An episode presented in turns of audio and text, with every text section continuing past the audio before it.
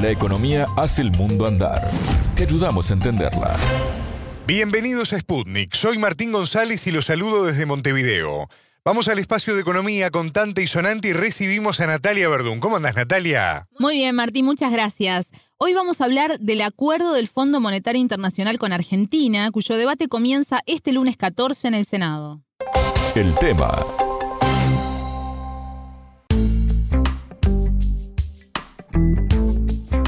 Argentina ingresa en una semana decisiva. El viernes 11 la Cámara de Diputados dio media sanción a la ley que aprueba el acuerdo con el Fondo Monetario Internacional. Y este lunes 14 se inició la discusión en el Senado. Así tal como lo decís, Martín, está en juego la refinanciación de 45 mil millones de dólares de la deuda contraída durante el gobierno del ex presidente Mauricio Macri en 2018. Por lo que hemos visto y estamos viendo, las negociaciones en el Congreso son intensas, ¿no? Yo te diría súper intensas. ¿Por qué? Porque se está evidenciando la división de la coalición gobernante, el Frente de Todos, que ya se vio en diputados. Allí votaron en contra, entre otros, los miembros de la Cámpora, la organización liderada por Máximo Kirchner, quien ya había renunciado a la presidencia del bloque por sus diferencias con el proyecto. Entonces, en este marco existe una gran expectativa por saber qué pasará en el Senado, que encabeza la vicepresidenta Cristina Fernández de Kirchner.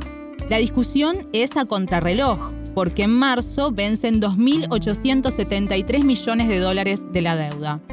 Ahora, Martín, si te parece, vamos a compartir con los oyentes la entrevista de Alejandra Patrone con Marcelo Elizondo. Él es analista y consultor en negocios internacionales, abogado y máster en administración de negocios y empresas. La entrevista. Marcelo Elizondo, bienvenido a Contante y Sonante. ¿Cómo estás? Muy bien, muchas gracias, un gusto. El gusto es nuestro. El Senado argentino comienza a debatir este lunes el tratamiento del acuerdo para refinanciar la deuda contraída con el Fondo Monetario Internacional. Estamos hablando de 45 mil millones de dólares eh, durante la administración de Mauricio Macri.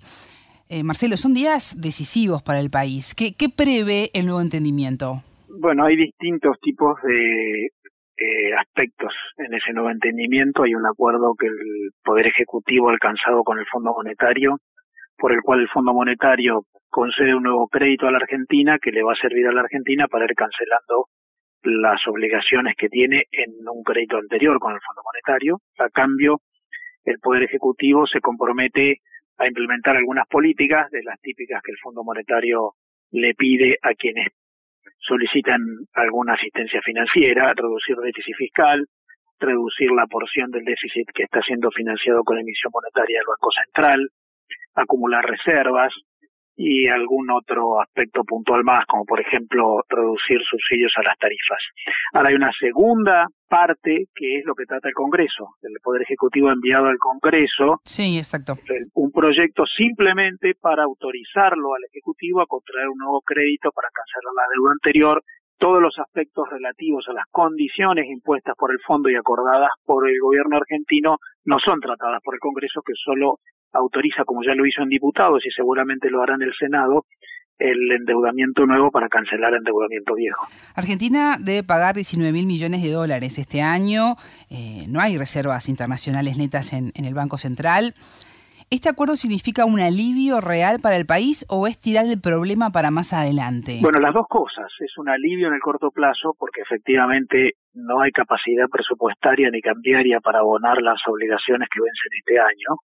Allí no solamente no hay reservas en el Banco Central, sino que tampoco hay divisas en el Tesoro, porque podría el Tesoro tener divisas y cancelar. Tampoco tiene el Poder Ejecutivo a través del Tesoro la capacidad de obtener divisas en el mercado, porque la complejidad regulativa del mercado cambiario argentino impide al gobierno obtener divisas. Eh, por lo tanto, necesita una refinanciación y esa refinanciación concede un alivio temporario. Ahora, también es una postergación de problemas, probablemente para cuando empiecen a caer los nuevos vencimientos propios de este acuerdo, vencimientos netos, bueno, la Argentina va a tener problemas otra vez. La capacidad presupuestaria de la Argentina, que tiene años de gastar más que lo que recauda en el sector público y de expandir el gasto público más allá de lo que puede sostener, se sostiene en el tiempo y, genera problemas en el futuro también. Mencionabas los vencimientos, ya el, el 22 de marzo está cayendo uno de ellos. hay intención de que esta semana el Senado, bueno, dé el visto bueno para que, que haya un acuerdo, ¿no? Haya una ley, pero tienen que estar los votos. El presidente Alberto Fernández no tiene la mayoría en el Congreso.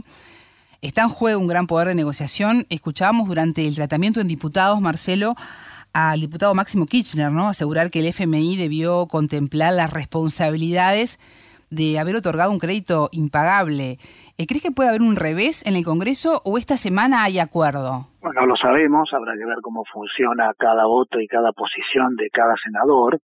Lo más probable hoy, con la información con la que contamos, es que el Senado ratifique eh, lo que ha aprobado diputados y que obtenga una sanción favorable, pero esto con una buena cantidad de votos o por lo menos de adhesiones explícitas o implícitas de parte del principal bloque de la oposición. El, el, oficialismo está dividido con una división que no solamente impacta en este proyecto, sino que supone una fractura en términos doctrinarios o programáticos en el gobierno, pero hay una parte importante del oficialismo que se opone a este acuerdo con el Fondo Monetario, ya pasó en diputados, también ocurrirá en el Senado, sin embargo todo hace prever que salga del Senado con aprobación, con alguna complicidad de la oposición, la Argentina no puede entrar en sesión de pagos, eso sería muy malo, todos lo admiten, lo que queda como resultado es una fractura en la coalición de gobierno en términos programáticos. Más allá de las grandes negociaciones económicas, eh, ¿qué significará esto a nivel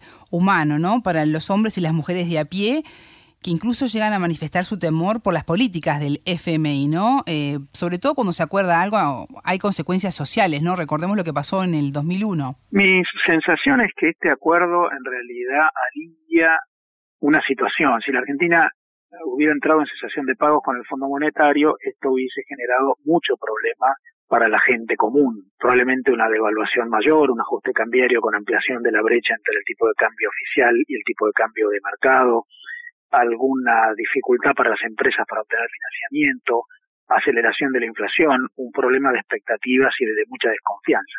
Este acuerdo con el fondo impide ese agravamiento de las expectativas y, y del nerviosismo, pero este acuerdo con el fondo no resuelve los problemas que tiene la Argentina, que son estructurales. Un presupuesto sobreexpandido que no puede ser financiado de manera genuina, una economía demasiado interferida por el gobierno y las regulaciones estatales que desalientan la inversión, el desarrollo productivo y las capacidades del sector privado, una economía que exporta poco, un sector muy grande del mercado de trabajo que está trabajando en negro porque la legislación laboral es sumamente rígida y desalienta la creación de empleo en, condiciones legales normales. Todo eso no está abordado por el acuerdo con el fondo y eso requiere políticas endógenas que la Argentina no está abordando. ¿Hay posibilidades de que esto se revierta, que empiecen, eh, una vez que llegue el, dinero, se concentren en estos problemas de, de fondo o no se visualizan todavía? Mi sensación es que el debate dentro de la coalición oficialista sobre si aprobar o no esta refinanciación con el Fondo Monetario ha debilitado mucho la capacidad política del oficialismo, de la coalición de gobierno, y creo que en adelante va a ser muy difícil que el oficialismo, la administración pueda tomar decisiones de fondo eh, y lo más probable es que de aquí en más solo le quede capacidad para ir administrando el día a día, la coyuntura, pero no para tomar decisiones estructurales. Tú hacías mención ¿no? a todas estas problemáticas, trabajo, estructura. ¿Crecerá Argentina con lo que reciba del FMI? Está previsto para este año un crecimiento del Producto Bruto de alrededor de 3%, que en realidad en términos reales es un crecimiento ínfimo, casi cero, eh, por una cuestión estadística. Eh, eh, la verdad es que la Argentina tuvo una recuperación el año pasado de su Producto Bruto en relación a la caída fuerte del año anterior producida por los efectos de la pandemia. Y hoy, más allá de este crecimiento 3% en relación al año anterior, que punta a punta eh, es un crecimiento mucho menor por metodología estadística, eh, eso muestra que la Argentina está teniendo muchos problemas para crecer. Hace más de 10 años que la economía argentina en términos reales netos no crece.